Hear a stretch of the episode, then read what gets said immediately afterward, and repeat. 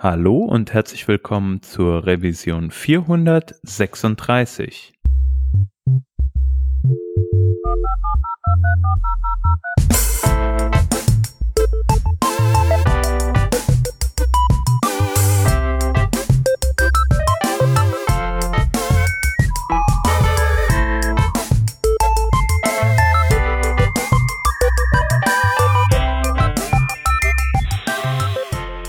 Da sind wir mit der Revision 436 und wir sind heute zu dritt. Da ist zum einen der Rodney mit dabei. Hallo, guten Abend. Guten Abend, hallo. Ich bin der Hans und wir haben uns einen Gast dazu geholt. Und zwar ist das der Tim, der Tim Steckinger. Hi Tim. Hi. Äh, ja, fast, hallo. Fast Tim Seckinger ohne T. Oh nein, dann habe ich das schon die ganze Zeit falsch geschrieben. Überall. Jetzt lerne ich es endlich. Tim Seckinger. So, jetzt wissen wir aber auch auf jeden Fall deinen Nachnamen. Das ist schon mal ein, ein sehr, sehr guter Start. Ähm, aber wir wissen noch gar nicht so viel mehr über dich. Vielleicht kannst du uns das äh, gleich erzählen. Nur einen kleinen Hinweis noch vorher. Ähm, auf Patreon, da geht's bei uns jetzt so langsam richtig rund und es gibt auch die ersten Goodies für die Leute, die uns unterstützen. Ähm, wir hatten es ja schon öfter mal angekündigt und jetzt ist es dann endlich soweit. Deswegen schaut da mal rein und wenn ihr uns unterstützen wollt, dann würden wir uns natürlich freuen. Wir freuen uns auch darüber, wenn ihr uns vielleicht mit einer Werbung unterstützen wollt oder einem Sponsoring, dann kommt einfach mal auf uns zu. Ihr kennt ja die Kontaktdaten äh, comments at workingdraft.de und alle weiteren Infos gibt's dann. So, aber jetzt zurück zum Thema Tim Seckinger. Jetzt weiß ich's ja. Äh, wir wollen heute über das Thema Unit-Testing sprechen. Ähm, und zwar mit dir äh, als Experten. Du hast dich nämlich ähm, ja beim beim Rodney sozusagen, ihr habt euch seid euch irgendwie begegnet in dem Workshop, aber vielleicht erzählst du erstmal ein bisschen was zu dir. Wer bist du? Was machst du eigentlich? Ich bin der Tim. Ähm, ich komme ursprünglich aus Deutschland, lebe aktuell in London, wo ich das hier auch aufnehme gerade ähm, und arbeite hier auch als äh, Software Engineer ähm, bei einer Firma, die heißt YLD und ich mache ähm, ja alles, was irgendwie rundherum um JavaScript, äh, TypeScript, das ganze Ecosystem ist. Genau, und äh, in meiner Freizeit, ähm, wenn es die Zeit zulässt, bin ich auch noch Contributor bei Jest, was ähm, viele wahrscheinlich kennen werden, ist der, der äh, ich glaube mittlerweile mit relativ großem Abstand sogar ähm, am weitesten verbreitete Testrunner für JavaScript und TypeScript. Ähm, ja, also das ist es so grob über mich. Genau, und ich habe es ja schon gesagt, ihr, du hast den, den Rodney äh, im beruflichen Kontext äh, kennengelernt, aber wir können da ja später nochmal drüber reden. Ach, ähm, wieso? Der, ja? der Tim hat mir endlich mal Programmieren beigebracht. Ja, äh, das Testschrei vielleicht hast du fürs Testschreiben zumindest noch ein bisschen was gelernt, ja. Ja, glaub, wir hatten, wir hatten vor ein äh, paar Wochen einen mehrtägigen, wie nennt man das denn? Workshop? Training? Training. Ein mehrtägiges Training gebucht bei YLD. Ähm, da sind wir uns über den, den Weg gelaufen. Und Tim hat da freundlicherweise ein bisschen was von äh, seinem gar nicht mal so kleinen Wissen um Unit-Testing äh, geteilt, was natürlich der Podcaster unter uns äh, direkt weiterverwerten wollte. Direkt zu, äh, zu nutzen weiß Richtig. und dann einfach mal äh, angefragt hat, genau. Und deswegen bist du ja auch heute dabei.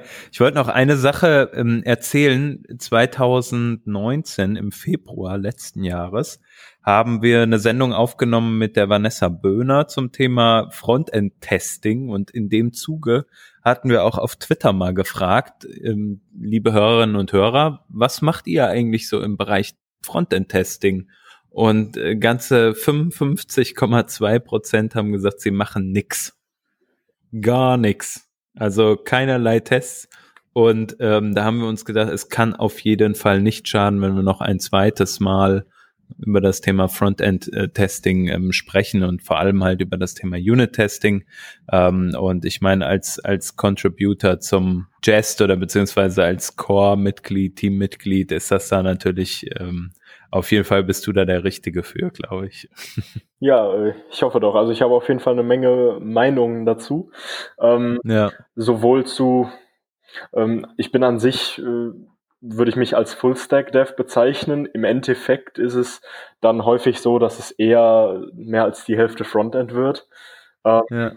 Insofern ähm, aber was ich, was mir gerade äh, auch schon aufgefallen ist, ähm, Unit-Testing ist zwar das Thema, aber ähm, spätestens wenn wir zu Unit-Testing, wenn man es abgrenzt zu Integration-Testing kommen, dann ähm, werdet ihr vielleicht feststellen, dass ich äh, doch etwas mehr über Integration, Integration Testing reden werde, vielleicht als Unit Testing tatsächlich.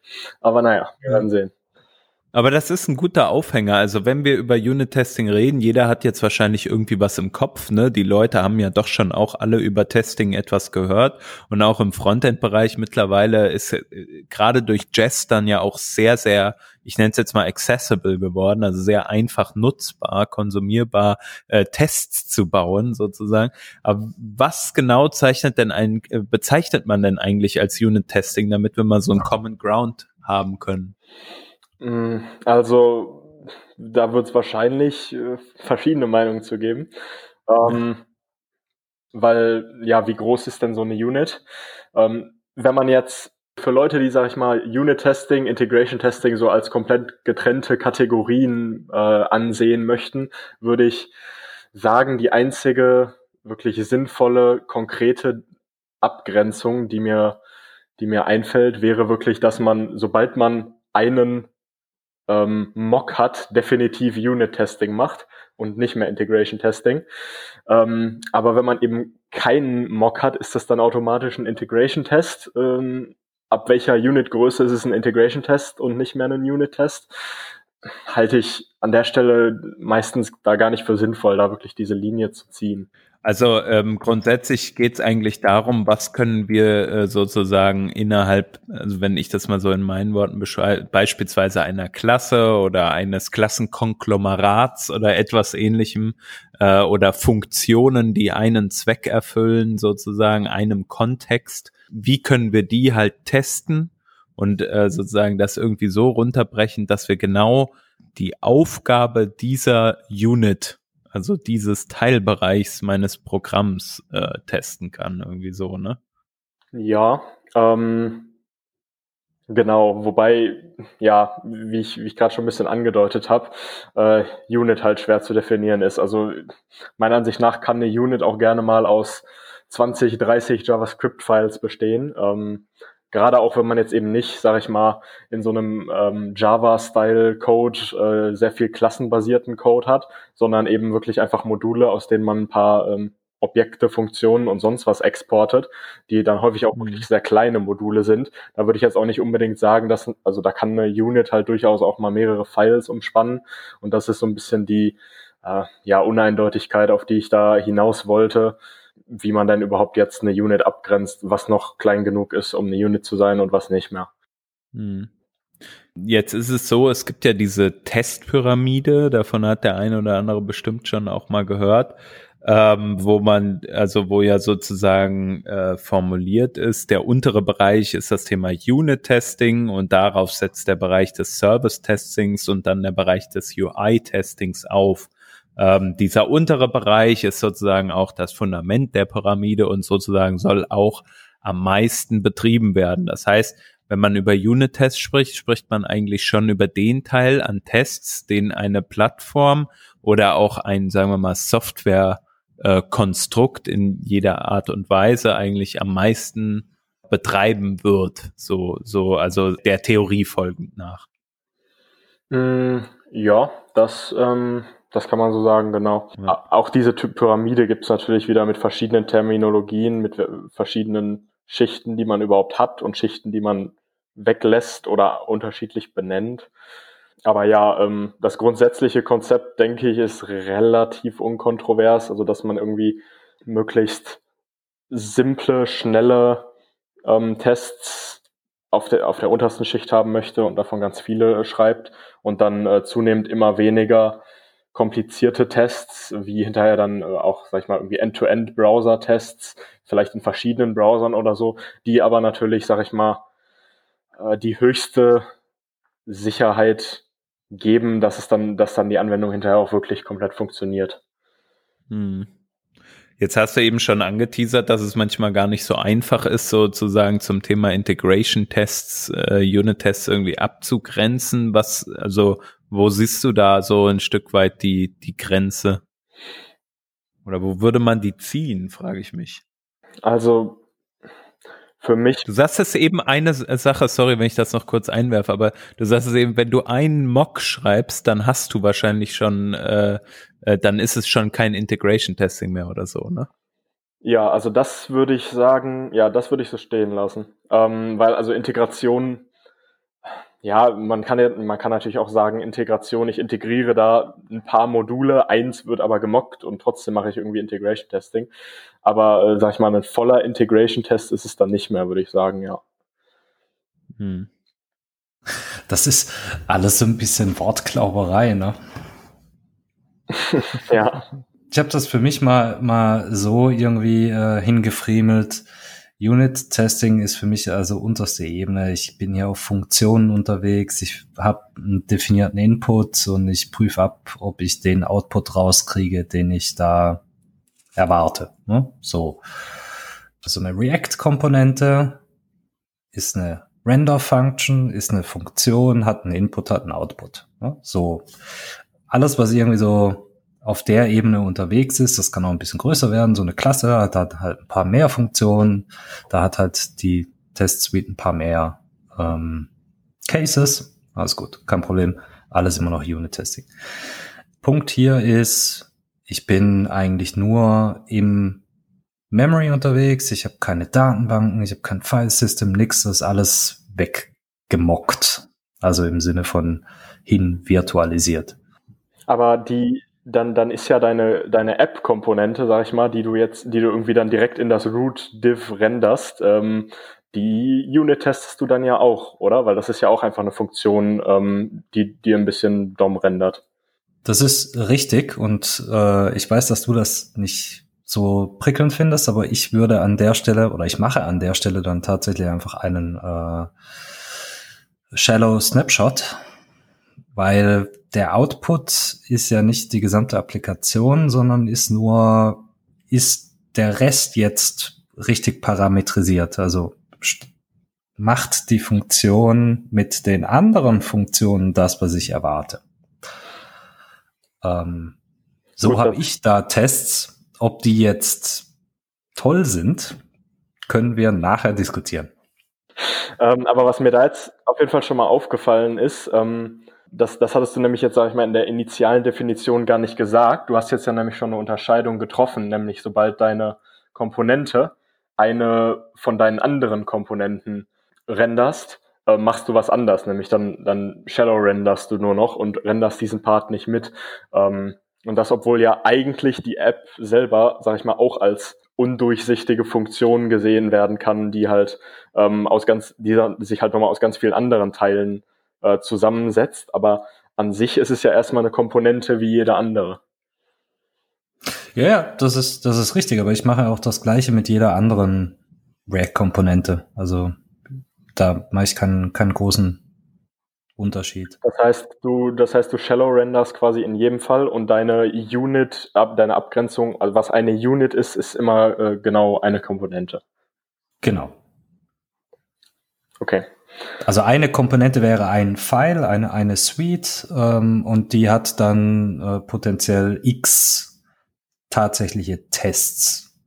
Also jede, jede Funktion ist wieder so eine eigene, ähm, ein Describe-Block. Ich weiß gar nicht, wie ich das äh, beschreiben soll, ohne jetzt äh, die Term Terminologie von, von Jest zu benutzen. Aber jede Funktion ist bei mir im Prinzip ein Describe-Block. Dieser Describe-Block hat dann äh, ein bis n Testblöcke, die äh, diese Funktionen aus vielen unterschiedlichen Perspektiven auseinandernehmen. Ne? Unterschiedlicher Input wird abgeprüft.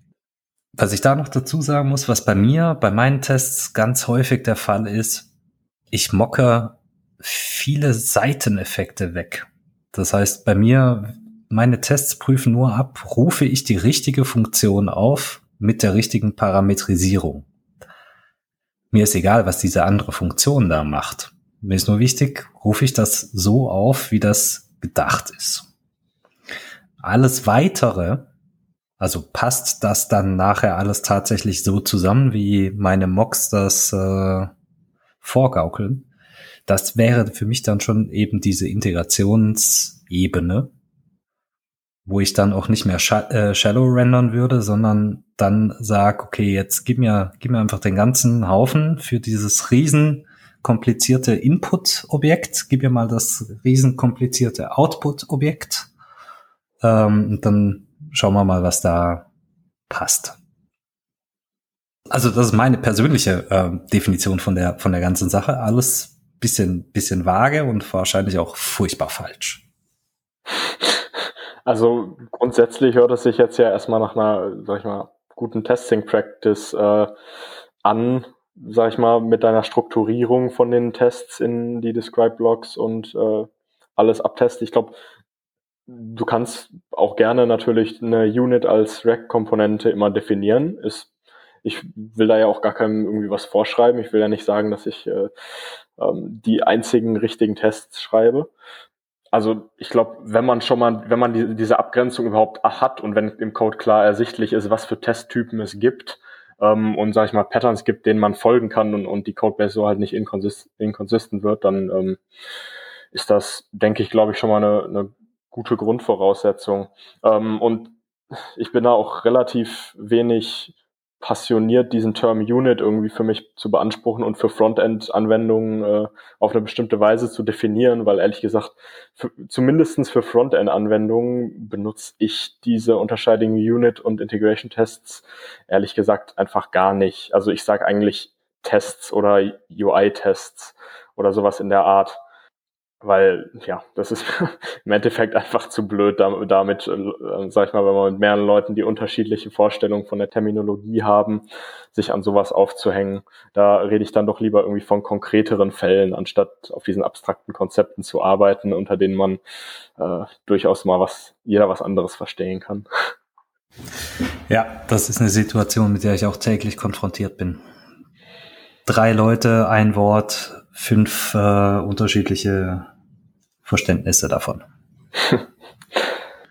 ja, aber ähm, wollen wir wollen genau. das Thema mal hinter uns lassen und hier nicht äh, die ganze Zeit nur über Terminologie sprechen?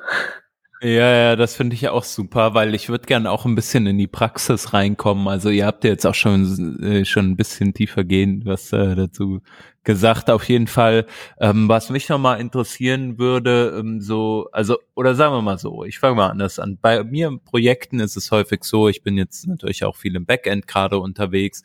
Ähm, in der Vergangenheit, wenn ich auch viel im Frontend unterwegs war, war es immer so, dass man, bevor Jazz da war, es auf jeden Fall irgendwie äh, schwierig war, einen ordentlichen Flow mit äh, Tests aufzusetzen. Also sei es das Environment, was nicht funktioniert hat, irgendwie, äh, dass verschiedene äh, Dependencies irgendwie auf einem CI-Server nicht, nicht vorhanden waren oder etwas ähnliches. Und es war immer horrend komplex, auch mal äh, einen Coverage Report beispielsweise aus einem Tool rauszuziehen. Ja, da brauchtest du dann irgendwie Istanbul oder wie das, äh, wie das Tool immer heißt. Das musstest du dann zusätzlich in deinen äh, Mocker mit einbauen und sowas. Das war recht, recht komplex und, alles. Und dann kam ES6 und der ganze Schwachsinn hat nicht mehr funktioniert. Und auf einmal ging nichts mehr. Richtig. Genau. Also es, so, alte Zeiten äh, ist ja zum Glück lang vorbei, weil mit Jess kam ja dann sozusagen so das Tool, was halt das alles umspannt hat. Aber dennoch ist es ja so, selbst wenn man jetzt hingeht und sagt, okay, ich verwende Jess, gibt es ja ein paar Punkte, die man einfach beachten muss, wenn man das Ganze in seinen in seinen äh, CI-Bereich einbaut. Was sind so Best Practices aus deiner Sicht, wenn es um um das Thema Continuous Integration äh, mit Tests geht. Also irgendwie, ich finde, der Term Continuous Integration, der definiert halt äh, irgendwie so das Thema Tests so ein bisschen mit oder umgedreht irgendwie. Ich weiß nicht, weiß nicht, ob ihr das genauso seht, aber was muss man da beachten? Ich glaube, am wichtigsten ist im Endeffekt die äh, Qualität der Tests selber äh, und gar nicht mal unbedingt das drumherum. Ähm, mm. Also ich glaube, die, die Mehrheit der CI-Systeme wird halt so aussehen, dass man ja, äh, die meisten führen, führen alle Tests für jeden Commit aus. Habe ich selten gesehen, dass man da irgendwie versucht oder dass es überhaupt nötig ist, aus Performance-Gründen, sag ich mal, weniger auszuführen. Ähm, was dann häufig noch gemacht wird, ist ähm, Minimum äh, Code Coverage enforcen. Ist vielleicht auch noch ein Thema, wo man nochmal drüber sprechen. Ja, erzähl mal, was, was genau meint das? Ähm, grundsätzlich erstmal, ja gut, Code Coverage. Ähm, Code Coverage ist im Endeffekt eine Metrik, mit der man versucht, objektiv oder formalisiert, sage ich mal, zu erfassen, wie viel von dem Code denn getestet ist.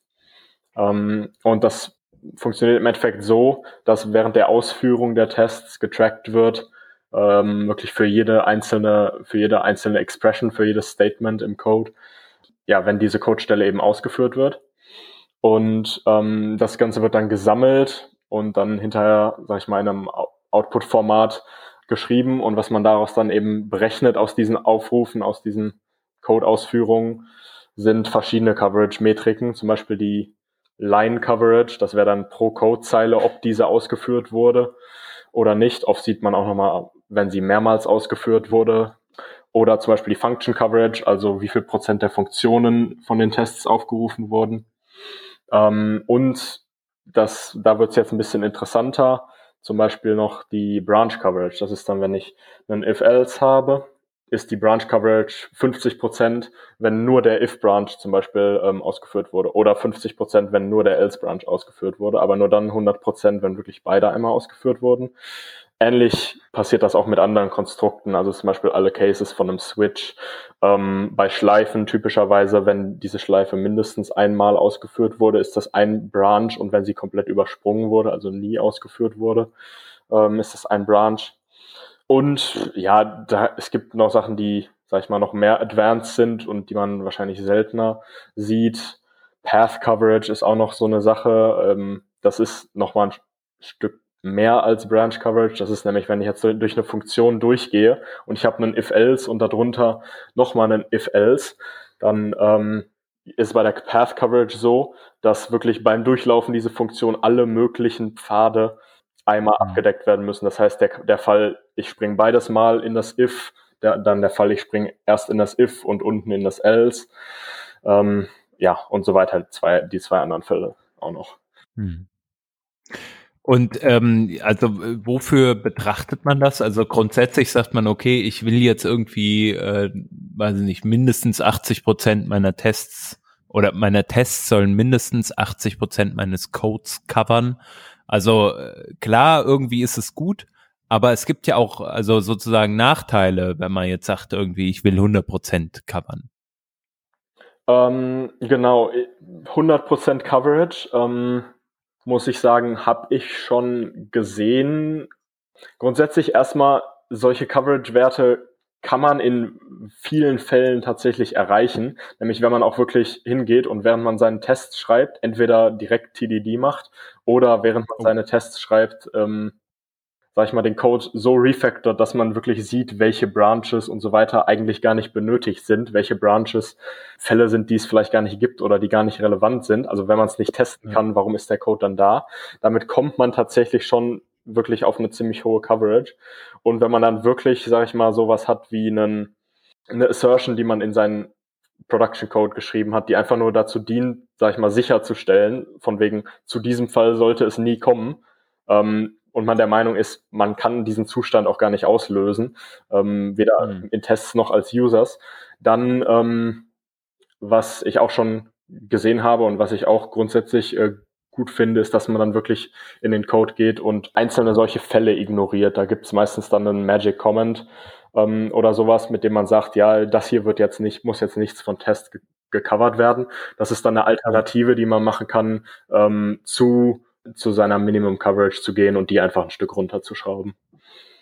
Also irgendwie, äh, vielleicht ist halt manchmal Coverage nicht alles so. Das ist so der, der Punkt, glaube ich, auf den ich hinaus wollte. Ja. Äh, manchmal man, man kann halt manchmal irgendwie dann 80 Prozent Coverage erreicht haben oder 100 Prozent und trotzdem ist die Logik deines Programms eigentlich in den Tests nicht abgedeckt. Du hast es nur geschafft, halt mhm. äh, ähm, ja alle alle Branches sozusagen ausreichend abzudecken, aber den den Sinn des Programms vielleicht nicht erfasst. Ja, also, so. ähm, das ist das ist natürlich sowieso so eine Sache. Da wäre ich früher später auf jeden Fall auch noch drauf gekommen. Das ist eine Metrik, die alles andere als perfekt ist natürlich.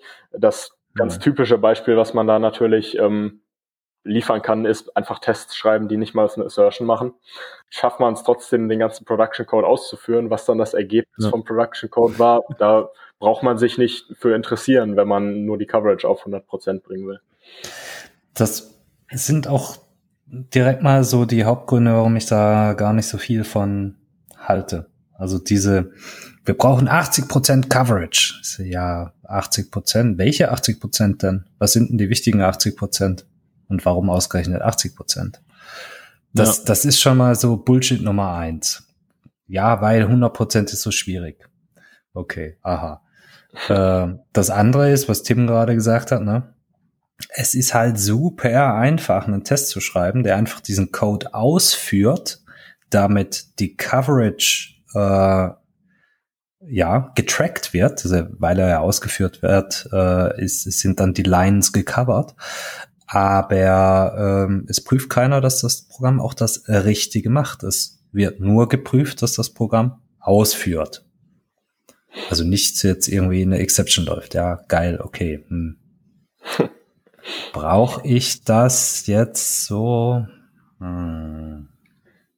Ja, ähm, Genau, nichtsdestotrotz muss ich schon sagen, ich finde es als Tool, sag ich mal, als Baseline ähm, für gute Tests, sag ich mal, als notwendige, aber nicht hinreichende äh, Condition, finde ich es gut. Und wenn man es wirklich so integriert hat, wie das zum Beispiel in Jest ist, dass man, sag ich mal, in seinem Terminal, wo man die Tests gerade ausführt, ähm, wirklich direkt sieht, hallo, diese Line oder dieser Branch ist nicht gecovert. Äh, wenn man das beim Testschreiben wirklich sieht, dann, dann äh, denkt man halt auch wirklich einfach viel leichter daran, äh, was man noch für Fälle vielleicht testen sollte. Insofern ein nützliches Tool ist es auf jeden Fall. Ähm, aber wie gesagt, eine Garantie, dass es deswegen gute Tests sind, natürlich bei weitem nicht. Übrigens am Rande, das ist mit der Grund, warum ähm, ich gerne die Seiteneffekte von Funktionen wegmocke.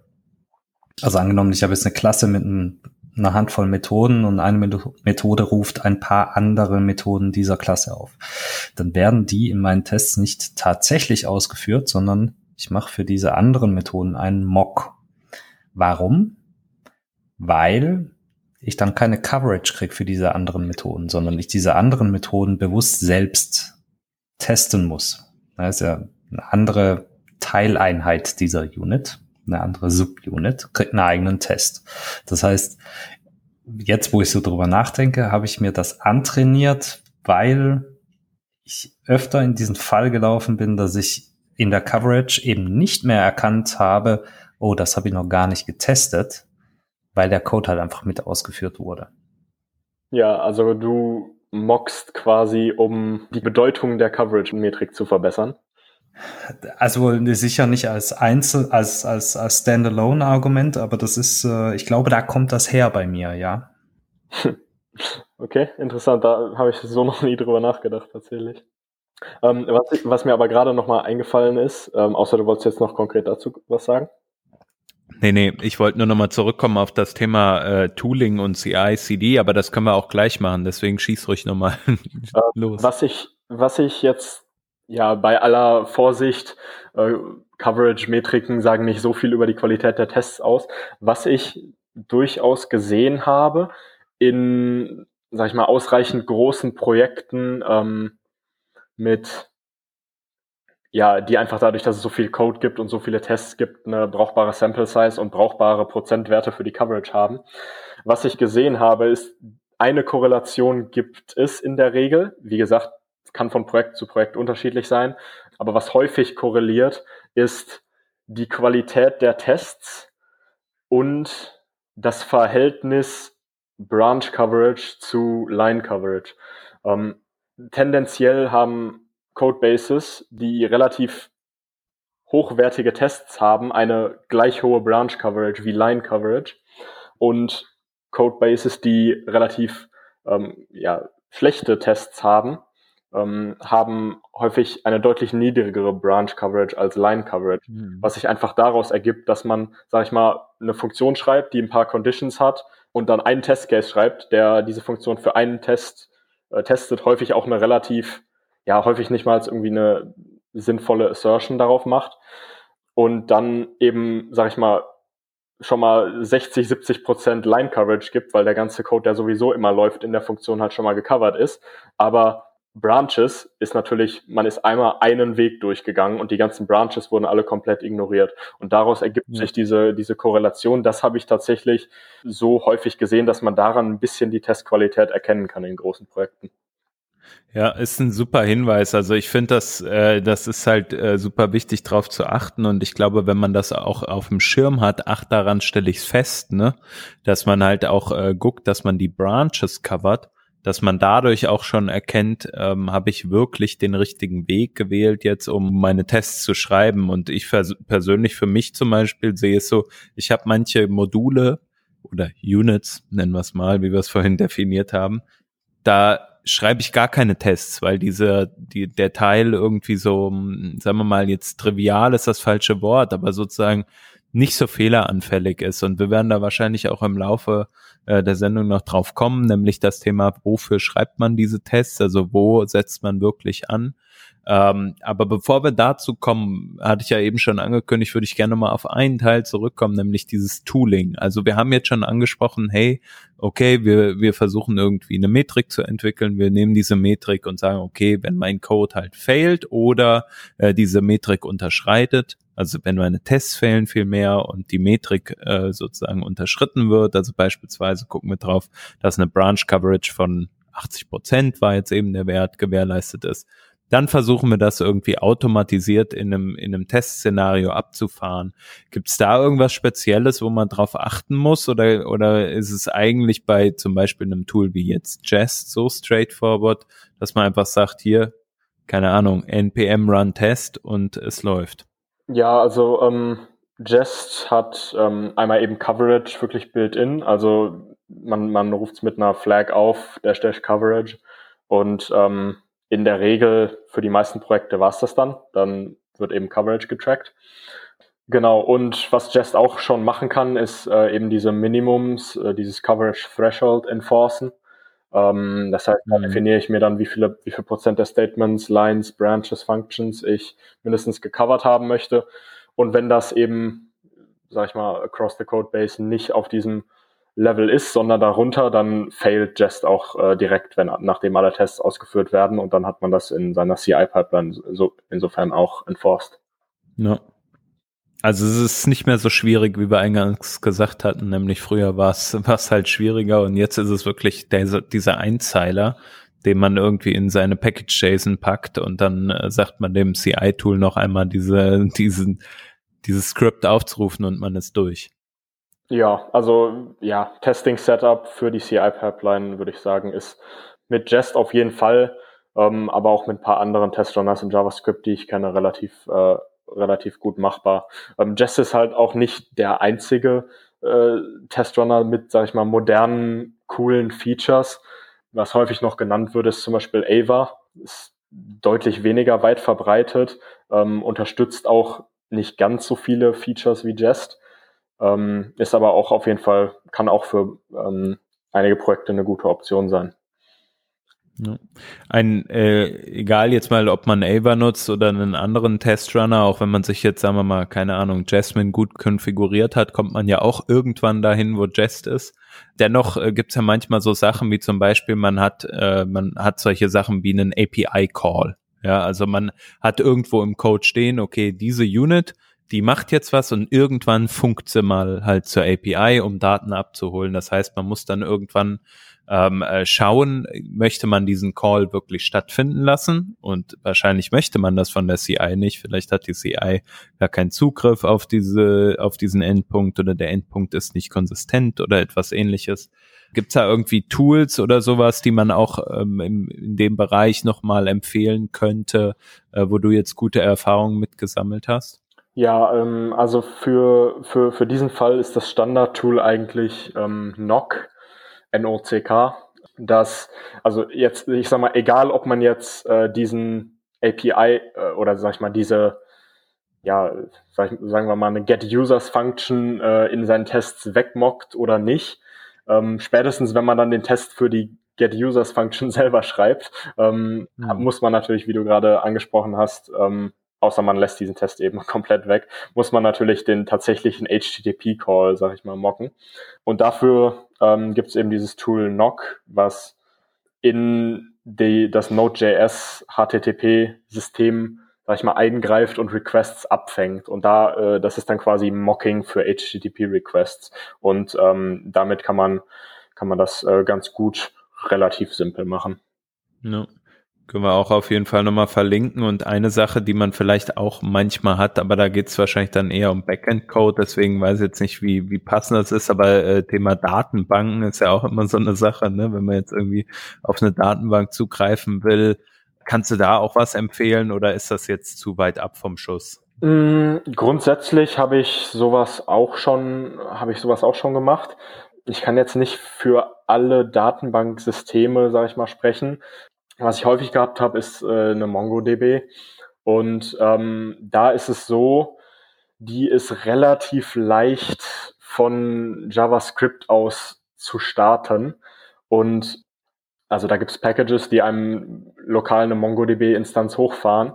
Und insofern, da das relativ leicht aufzusetzen ist, würde ich da ähm, empfehlen, anstatt irgendwie jetzt Database-Drivers wegzumocken und damit, sag ich mal, Tests zu bekommen, die weniger über die tatsächliche Funktionalität aussagen, weil sie eben sehr viele mhm. Annahmen über den, über den Datenbanktreiber und über die Datenbank, äh, sag ich mal, in den Test hardcoden.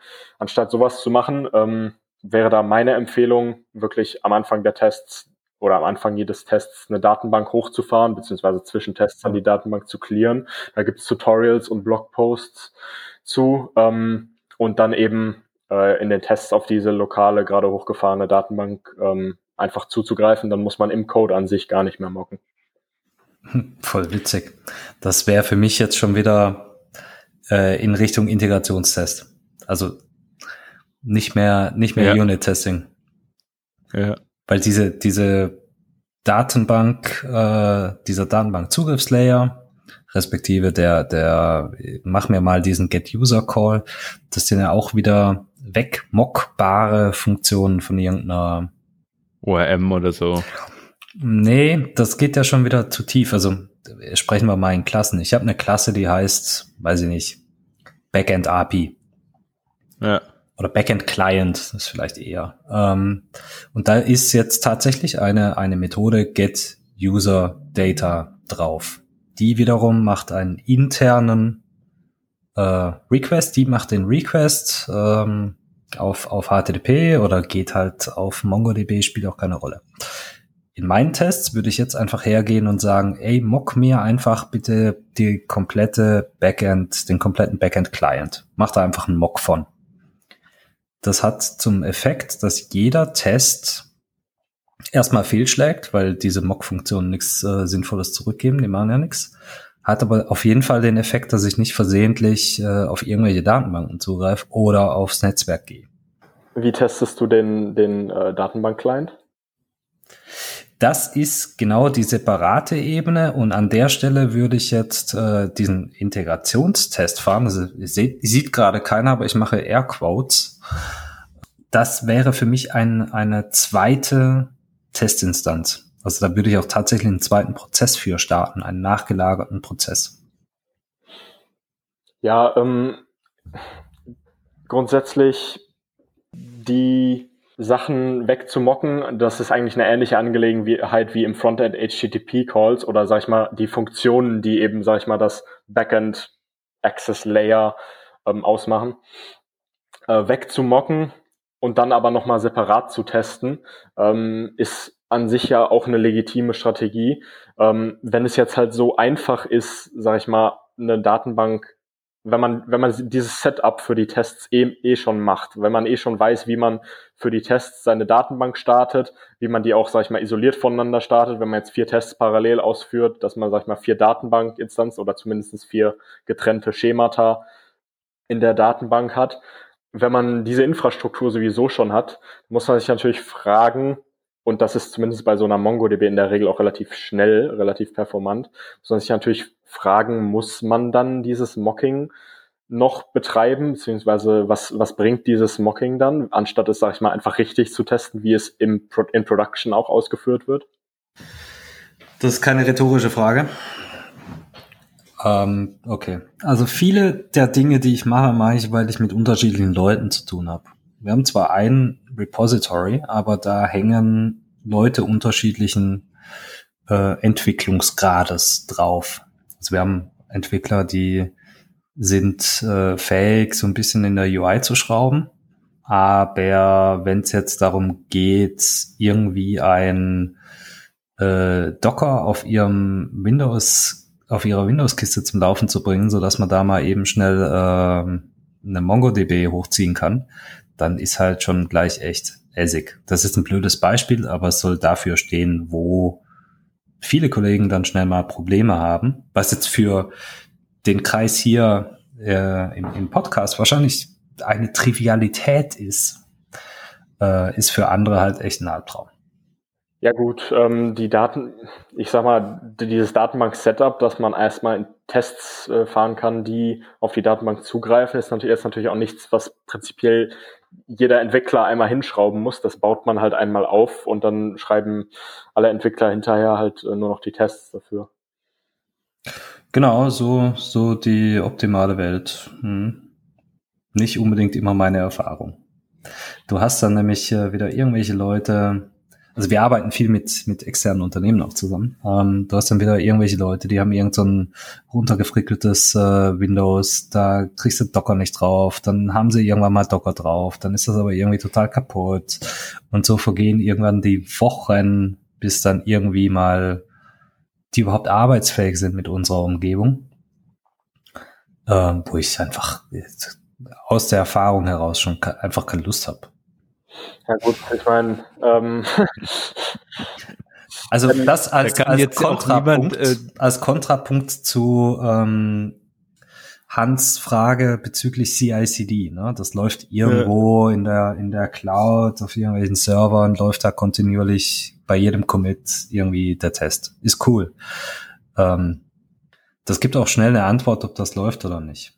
Äh, noch schneller ist es, wenn es beim Entwickler auf dem System läuft. Und da muss ich echt sagen, habe ich schon die absurdesten Probleme ähm, vorgelegt bekommen. Gut, ich meine, im Endeffekt vermeidbar ist es ja aber dann, dann auch nicht. Also wenn du dann deine, sag ich mal, höheren Testlayers, also die Integration-Tests oder so dann ausführst, dann werden die halt ähm, bei dem entsprechenden Entwickler nicht funktionieren.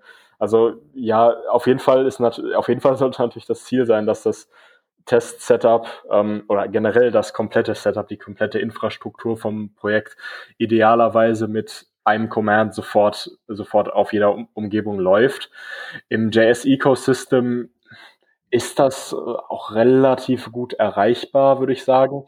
Ähm, früher oder später kommt in den meisten Projekten dann halt irgendwas dazu, was Native Bindings hat oder was einfach wirklich komplett nativ ist, so wie so eine MongoDB.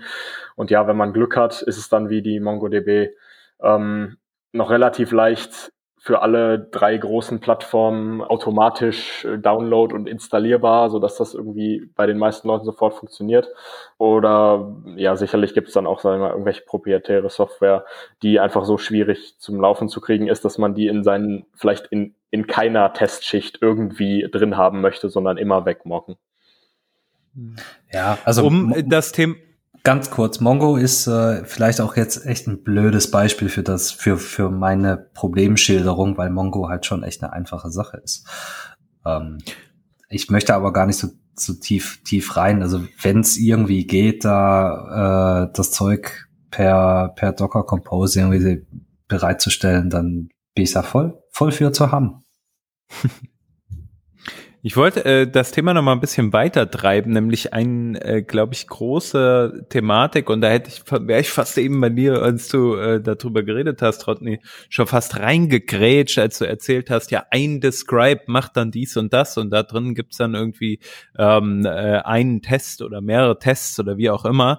Ähm, ich glaube, es gibt da ja so verschiedene Philosophien. Also eine Sache ist Test-Driven Development zum einen, ja, also wie äh, sozusagen arbeite ich ähm, mit Tests im Allgemeinen. Also Test-Driven Development besagt ja im Endeffekt, du fängst erstmal an, die Funktionalität, die du haben möchtest, zu formulieren in Form von Tests. So, aber jetzt kann man ja auch Tests beispielsweise ganz unterschiedlich ja, schreiben, beispielsweise, wenn man da nämlich dann sowas wie Behavior Development noch dazu nimmt und sagt zum Beispiel, man formuliert so die, die Art und Weise, wie meine Unit funktionieren soll, in einer ganz bestimmten Sprache. Also Beispielsweise bei dem äh, Behavior Driven ist es ja so, dass man sich überlegt, äh, given irgendein ein Fakt unter der Annahme von, dann soll meine Unit das und das machen. Also man kann das sehr, sehr gut dann beschreiben und, und überlegt sich das dann. Was sind so die Vorteile, sich einfach mal Gedanken zu machen über äh, sozusagen die Art und Weise, wie ich meine Tests schreibe? Oh, das ist eine weit gefasste Frage. ja, habe ich dann auch gemerkt, als sie draußen war. ähm, also mit wirklich strikter Behavior-Driven Development habe ich relativ wenig Erfahrung. Ich weiß gar nicht, was genau da noch alles dranhängt. Was ich auf jeden Fall weiß, was du jetzt gerade schon gesagt hast, dieses Given, When, Then, ähm, das ist auf jeden Fall grundsätzlich eine Struktur, die man irgendwie in den meisten Test Cases feststellen kann, auch wenn sie vielleicht nicht unbedingt explizit immer äh, drin ist entweder ja implizit in dem, was man da macht, manchmal vielleicht sogar mit Line Breaks zumindestens getrennt, die der Given Block, der When Block und der Then Block. Ich glaube auch manche Tests brauchen auch keinen Given zum Beispiel. Also wenn ich jetzt wirklich einfach eine Funktion aufrufe und gucke, dass die einen Seiteneffekt gemacht hat oder eine Funktion aufrufe, dass äh, guckt, dass sie was Bestimmtes returned habe, dann ist es ja einfach nur ein When-Then im Endeffekt. Was bei Behavior-Driven Tests auch noch ähm, von der Terminologie her immer wieder kommt, ist, oder was auch daher kommt, ist dieses Describe and It, wo man, mhm. sag ich mal, seine Testcases von der Benennung her ähm, und Strukturierung her auf, ja, auf eine bestimmte Weise eben strukturiert. Ähm, das heißt, ich würde da jetzt zum Beispiel sagen, my, describe my component, it renders a headline or, something. Um, und so sieht das dann im Code aus. Und was halt ganz lustig ist, wenn man das so macht, dann sollte es in der Regel so sein, dass wenn man eben dieses My Component und dieses Renders a Headline zusammensetzt, dann kriegt man halt einen Satz da auch raus und so wird es dann hinterher auch in der Testausgabe irgendwie angezeigt. My Component Renders a Headline ist dann der gesamte Testname, sag ich mal. Das ist schon was, was viele was viele so machen, ähm, würde ich mich auch in, dazu zählen. Ich mache das nicht strikt für alle Tests, aber das kann für einige Tests ähm, oder eine, für einige Testfiles eine sehr gute Struktur sein, die ähm, ja, die da einfach eine ja, klare Struktur reinbringt und sowohl im Code als auch in der Testrunner-Ausgabe ganz gut aussieht.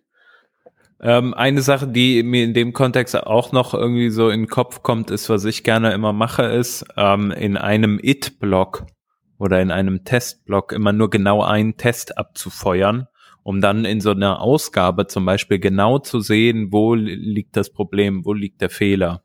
Ähm, dann und außerdem kann ich durch den Namen, dem ich dem Test gebe, also praktisch die Beschreibung äh, des Tests, kann ich dann sehr, sehr genau ähm, granular feststellen, was jetzt wirklich das Problem ist. Also ich sehe, ich lese dann irgendwie in meiner Testausgabe, keine Ahnung, given uh, my component äh, unter irgendwelchen Circumstances, it returns Status Code 200, sagen wir jetzt einfach mal für irgendein API. Gut, ob das jetzt Unit oder Integration Test ist, ist nochmal wieder die neue Diskussion. Ähm, aber äh, dann kommt zum Beispiel das nicht raus und ich sehe ja dann, was war äh, erwartet und was ist sozusagen das, was dann im Endeffekt wirklich rausgekommen ist und kann so sehr, sehr genau einschränken, wo liegt wirklich das Problem, vielleicht auch in meinem Code und wie kann ich damit umgehen?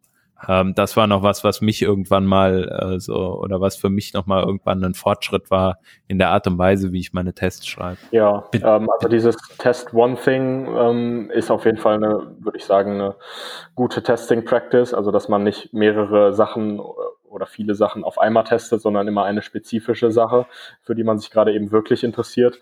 Dieses eine Assertion-Protest, würde ich sagen, ist in der Regel auch gut. Dogmatisch würde ich das nicht machen, weil alleine, wenn man sich jetzt mal mhm. vorstellt, ich habe irgendwie eine, sagen wir, eine Component ähm, und einen bestimmten Zustand kann ich wirklich nur testen, indem ich eine Sequenz aus Interaktionen ähm, wirklich durchlaufe, einen relativ langen Testcase habe, also der mehrere Sachen macht.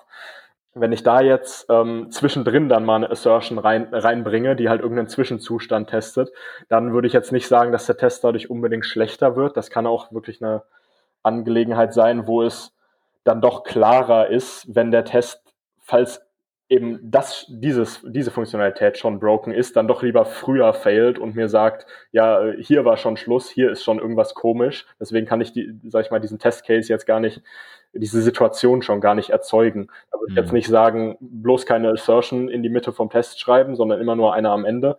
Ähm, das muss es dann nicht unbedingt klarer machen. Ähm, aber eine, eine gute Leitregel ist es schon. Ja.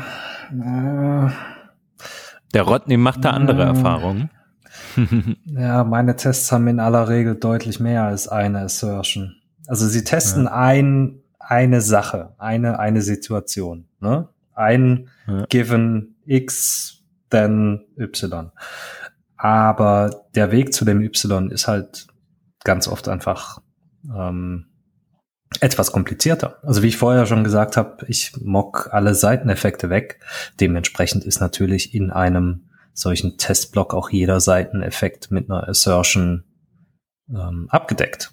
Man muss ja prüfen, dass äh, die Get-User-Data-Funktion auch mit dem richtigen Parameter aufgerufen wurde. Außerdem muss ich ja auch irgendwie diesen Mock da, da reinbringen. Also ich habe, würde ich jetzt mal sagen, raus aus dem Bauch geschossen, irgendwo zwischen drei und fünf Assertions pro Test. Hm. Ui, das ist halt schon ein außergewöhnlicher Testing-Style, muss ich sagen. Also das habe ich wirklich selten gesehen. Bin, ich bin da auch pervers. Also wenn ich jetzt, also pervers im Sinne von ähm, sehr strikt. Wenn ich jetzt zum Beispiel eine asynchrone Funktion habe, dann gibt's den Aufruf, also die, die Ausführung, das Object under Test. Dann gibt's eine Assertion, das Resultat ist noch nicht da. Dann gibt's das äh, Await oder wie auch immer ich halt zu dem der Timeout oder was auch immer da diese Asynchronität äh, erzeugt. Und dann erst gibt's die Assertion, habe ich das bekommen, was ich wollte. Weil ich muss ja auch mhm. sicherstellen, dass das nicht versehentlich mal nicht asynchron läuft. Ja, also das verstehe ich auf jeden Fall. Ähm, ich glaube, was, was ich häufig mache, ist ähm, in so Stellen halt mit mehr verschachtelten Describes zu arbeiten und before each beispielsweise zu verwenden ähm, oder before all äh, respektive. Äh, und dann zu sagen halt beispielsweise, okay, ich teste jetzt mal meinen Ausgangszustand, dann sage ich irgendwie äh, neue, neue Test äh, sozusagen Unterordner mit einem Describe. Äh, da drin habe ich dann wieder ein Before All. Dann löse ich meinen Request darin aus und sage dann, okay, äh, nachdem der Request ausgeführt wurde, das ist ja sozusagen ein Seiteneffekt des Tests, also der Assertion.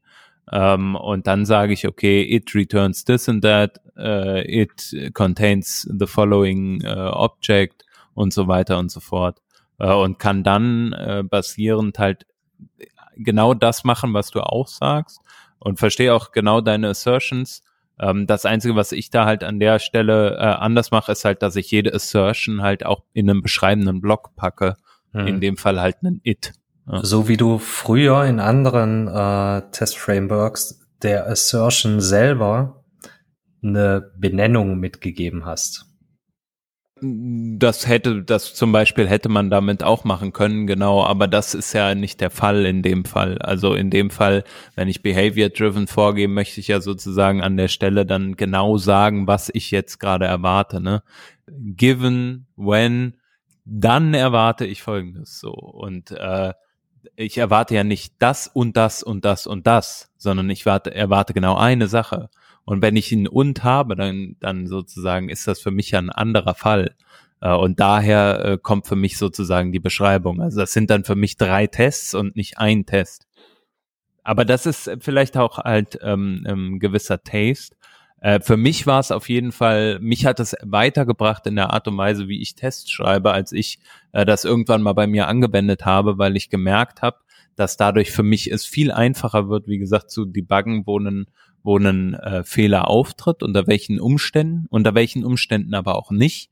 Ich mich sozusagen nicht in die Fehlerkette äh, irgendwo zwischendrin reinhängen muss, um dann zu gucken, hm, wo ist das jetzt gefailt genau genau, und ich habe halt diese klare Übersichtlichkeit in der Ausgabe, was für mich einfach irgendwie, also ich kann es gar nicht genau beschreiben, warum, aber es hat einen ultra Mehrwert geliefert, den ich äh, anfangs so so noch nicht noch nicht hatte. Ja, also ja. ich bin da, ich bin da, glaube ich, dann auch eher bei dir. Ähm, grundsätzlich Test One Thing Protestfall würde ich, würde ich so unterschreiben. Klar, manchmal geht's halt irgendwie nicht, wenn man sequentielle Sachen hat, die man nacheinander ausführen muss. Dann ist es jetzt, würde ich jetzt nicht sagen, dass es sinnvoll ist, die erste Hälfte in den Test zu packen und dann aber zu sagen, haha, jetzt habe ich eine Sache getestet. Für das, was ich dann danach klicken kann. Vielleicht ist da jetzt ein neuer Button aufgetaucht, den man danach dann noch klicken kann. Dafür schreibe ich jetzt einen neuen Test, weil im Endeffekt in dem zweiten Test müsste ich dann zwangsläufig natürlich alles aus dem ersten Test komplett wieder genauso machen. Also manchmal geht's halt nicht anders, dann testet man halt auch mal zwei Sachen auf einmal. Sowas wie das, was du jetzt beschrieben hast äh, vorhin, Rodney. Diese Sequenz aus, ich mache einen Call, asserte erst, dass der noch nicht wieder da ist, ähm, dann awaite ich und dann asserte ich, dass ich irgendwie das Ergebnis habe. Da würde ich jetzt ehrlich gesagt schon sagen, also wenn ich hoffe stark, dass ob der Call asynchron abläuft ähm, oder eben nicht, dass das äh, ein Implementation Detail in deinem Code ist. Also die Signatur ist, ist returned and promise. Aber ob das dann im Endeffekt schon synchron resolved, weil der Wert doch schon irgendwie da ist, sollte ja eigentlich ein Implementation Detail sein. Das ist auf jeden Fall auch ein guter Punkt, nämlich, weil ähm, da würde ich nochmal noch mal gern ansetzen. Also was genau testen wir? Das ist auch so ein so ein Thema, was was ich so ein bisschen äh, kritisch sehe bei der Test Coverage, weil also im Endeffekt, was ich ganz ganz viel mache, ist gerade im Backend-Bereich, ich, ich teste nicht unbedingt jede Unit und, und jede Zeile und jede Branch, sondern ich äh, teste eigentlich im Endeffekt die Contracts, die ich habe nach außen. Also wenn ich beispielsweise sage, keine Ahnung, mein Modul hat ähm, oder meine, meine abgeschlossene Unit, vielleicht auch mein keine Ahnung, meine, meine Komponente, sagen wir mal, hat irgendwelche Trades nach außen. Vielleicht gehen wir mal in den React-Bereich rein. Du hast irgendwie eine React-Komponente, die hat folgende Properties. Und diese Properties sind ja meine Schnittstelle nach außen. Und was ich jetzt an der Stelle als testwürdig empfinden würde, sozusagen, ist das, was nach außen hin die Schnittstelle ist. Nicht unbedingt das, was die Interna der Komponente sind ähm, wenn ich jetzt zum Beispiel sage, okay, ich mache einen Fetch und ich sage dann, okay, ich teste die Fetch-Logik mit, das wäre dann sozusagen etwas, das, das interessiert eigentlich nicht, solange dieser Fetch halt genau das nach außen hingibt, was, was sozusagen zu tun ist. Naja. Oder würdest du das anders interpretieren? Also grundsätzlich ähm, ja, keine Implementation Details der Komponente testen, also niemals irgendwie auf eine Klasseninstanz von einer React Component zugreifen oder auf den State von einer React Component oder ähnliches. Bei dem, was du jetzt noch genannt hast, mit dem Request machen, ist jetzt natürlich die Frage, ist das jetzt noch Teil der Komponente? Weil an sich kannst du natürlich diesen Fetch Call auch in die Komponente inline. Das muss ja keine Funktion sein, die irgendwo anders definiert ist. Genau. Ja. Also ob du da jetzt, ähm, sag ich mal, den HTTP-Call machst und dann mit sowas wie Knock, was wir erwähnt hatten, hingehst und den da äh, eben wegmockst oder ob du jetzt, sag ich mal, einen Function-Call wegmockst, der dann halt hinterher deine HTTP-Calls äh, machst. Das äh, hm. würde ich sagen, ist in der Regel Taste. Wenn man letzteres macht, sollte man natürlich halt auch nochmal die Function testen, die man da wegmockt. Hm. Also Genau, also sehe ich, sehe ich eigentlich genauso. Es ist dann völlig egal, ob du das halt nochmal in eine, in eine Function coverst und die dann sozusagen mockst, wenn ich das jetzt richtig verstanden habe, oder ob du halt dann letztendlich wirklich den, äh, da, sagen wir mal, tiefer reingehst und sagst, okay, ich mocke mir jetzt wirklich über das HTTP-Modul von Node irgendwie etwas. Das ist ja egal im Endeffekt. Was ich halt mehr meine, ist sozusagen zu sagen, eine Funktionalität, äh, sei die jetzt bereitgestellt über, über, weiß ich nicht, über irgendein anderes Modul oder so.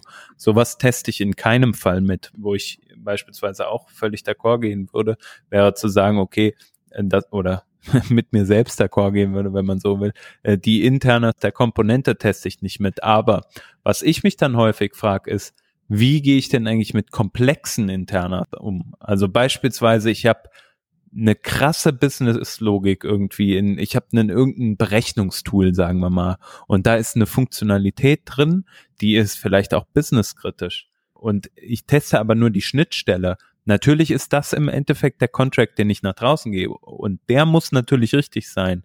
Aber das kann ja auch ganz schön komplex werden. Ne? Also ihr habt es ja angesprochen, spezielle Folge, keine Ahnung, du musst wo draufklicken. Dann gibst du in das Feld die Zahl A ein, dann dort B, dann dort C also 1, 2, 3, whatever. Wie steht ihr dazu? Also äh, würdet ihr dann, also wie testet ihr sowas? Ja, also ich muss sagen, gerade in Frontend-Tests oder eigentlich generell in Tests mocke ich ziemlich wenig, weil ich einfach finde, dass, naja, wenn man mockt, dann muss man sich halt immer sehr sicher sein, dass das, was man da in dem Interface erwartet, auch wirklich der, der Call ist, den man, den man machen wollte und wo man dann davon ausgehen kann, dass sich die Komponente dann so verhält, wie man das erwartet. Also man, man sagt da ein bisschen, ich bin mir sehr sicher, dass die, die Komponente, die ich gerade wegmocke, das und das machen wird. Und ähm, hm. das ist eben eine Assumption, die man dann in den Code mit reinhaut. Und wenn die mal nicht matcht, wenn die mal nicht zutreffend ist, dann sagt der Test nicht mehr entsprechend über die Funktionalität der gesamten Anwendung aus. Was dann wieder so ein bisschen in das, was, glaub du, äh, vorhin auch schon sagtest, gehen würde, nämlich möglichst production-nah zu testen. Ne? Also wenn du irgendwie alles wegmockst, wie du gerade sagst, dann äh, mockst du halt auch irgendwelche Node-Modules weg und diese Node-Modules haben ja potenziell dann nicht die Schnittstelle.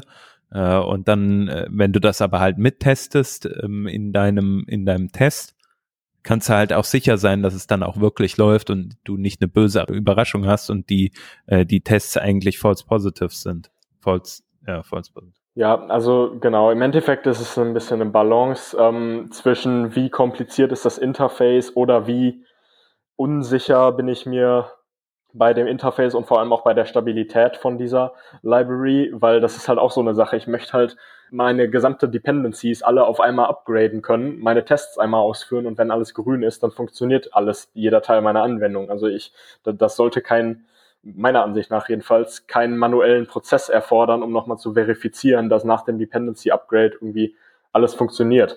Ist das natürlich ein bisschen absolutistisch gesprochen. Man ruft es wahrscheinlich dann im Endeffekt schon nochmal manuell auf, um irgendwie den einmal sicherzustellen, dass da was angezeigt wird auf der Webpage. Vielleicht auch nicht, wenn man gute End-to-End-Tests hat, aber hm. ja, also im Endeffekt ist eine Balance aus, äh, wie sicher bin ich mir bei dem Interface und dass das dahinter wirklich macht, was ich erwarte und wie kompliziert, ja, wie kompliziert wäre es quasi, es nicht zu mocken.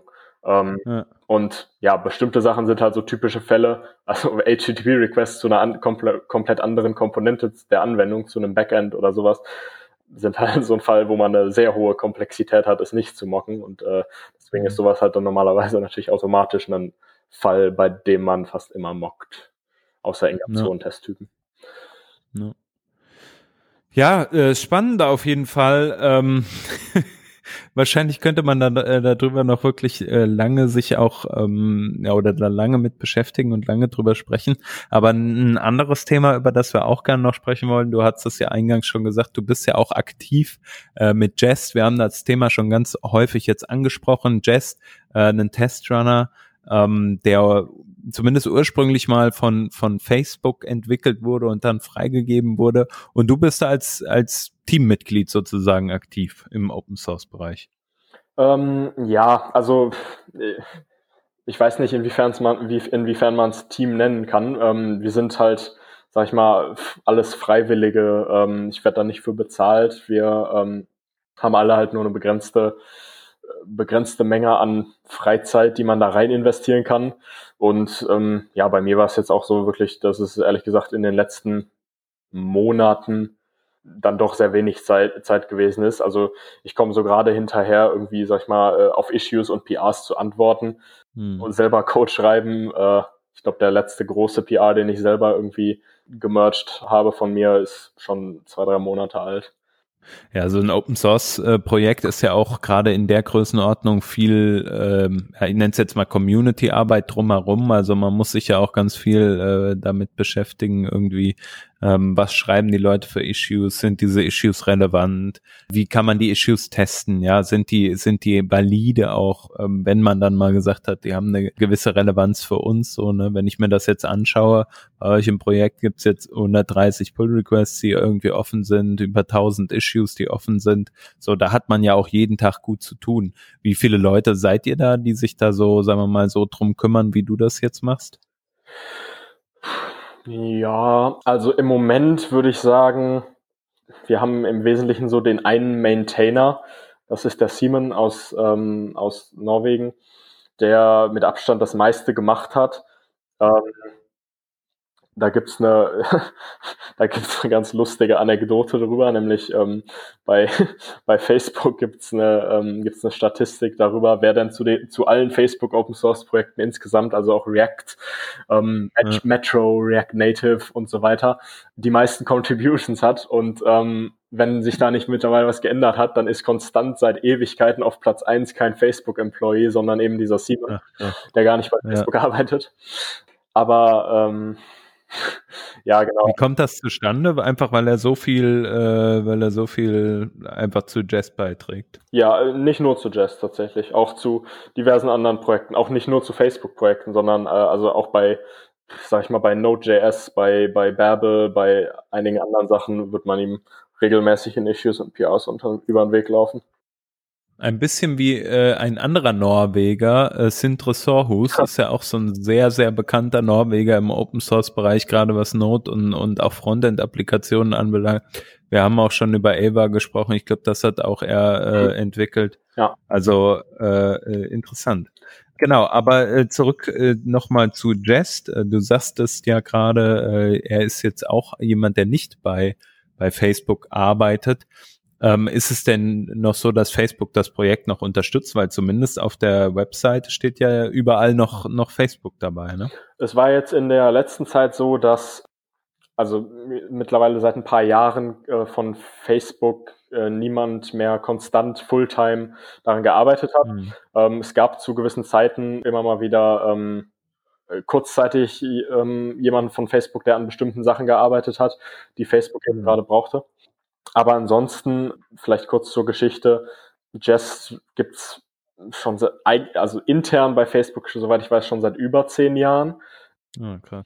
Und es war aber mal, es sah aber mal vollkommen anders aus, als es jetzt war. Ähm, es wurde irgendwann dann Open Sourced und es hat aber keiner verwendet, weil es, das habe ich ehrlich gesagt nur gehört, ich habe es nicht selber benutzt damals, aber weil es wohl absolut grausam war und auch Facebook-Employees haben es mhm. intern gehasst. Und dann ist der äh, Christoph Nakasawa, damals hieß er noch Christoph Poja, von Facebook mit der Mission anvertraut worden, Jest gut zu machen. Ähm, teilweise haben da auch, ähm, auch nochmal ähm, zeitweise äh, andere von Facebook mit dran gearbeitet, aber er hat mit Abstand am meisten gemacht und hat über, sag ich mal, vielleicht so zwei Jahre hinweg Jest quasi rewritten. Ähm, und dann, dann war es halt erstmal so als die Testing Solution für, wenn man mit React im Frontend ähm, testen möchte, ja. bekannt und wurde da dann auch nach dem Rewrite eben äh, immer besser angenommen. Und mittlerweile ist es eben die Testing Solution für, ehrlich gesagt, einfach jeden JavaScript und TypeScript Code. Aber ja, die zur ursprünglichen Frage, aktuell arbeitet von Facebook keiner mehr daran. Ähm, Facebook ähm, unterstützt das Open Collective mit äh, regelmäßig mit einer Summe, aber ähm, aktuell ist es auch so, dass wir daraus kein Geld für Maintenance nehmen, also kein Geld für Issues, Triagen, kein Geld für Code schreiben oder ähnliches. Mhm. Ob das sich das nochmal ändern wird, Ähm, weiß ich nicht. Es ist jetzt nicht so wie bei zum Beispiel bei Webpack, die ja wirklich sehr viel Geld einnehmen über das Open Collective und sich ähm, ein, vielleicht mittlerweile sogar zwei Fulltime Contributors einfach von diesem Open Collective Money bezahlen. Mhm. Ähm, so ist es bei Jest im Moment äh, ganz und gar nicht. Ja. Wenn man das aber so äh, resümieren kann, dann ist es tatsächlich so, ihr braucht auch Leute, ihr braucht auch äh, Leute, die euch helfen, ähm, die Arbeit äh, zu beginnen. Was sind da gute Anlaufstellen für die Leute, die das vielleicht ähm, tun wollen?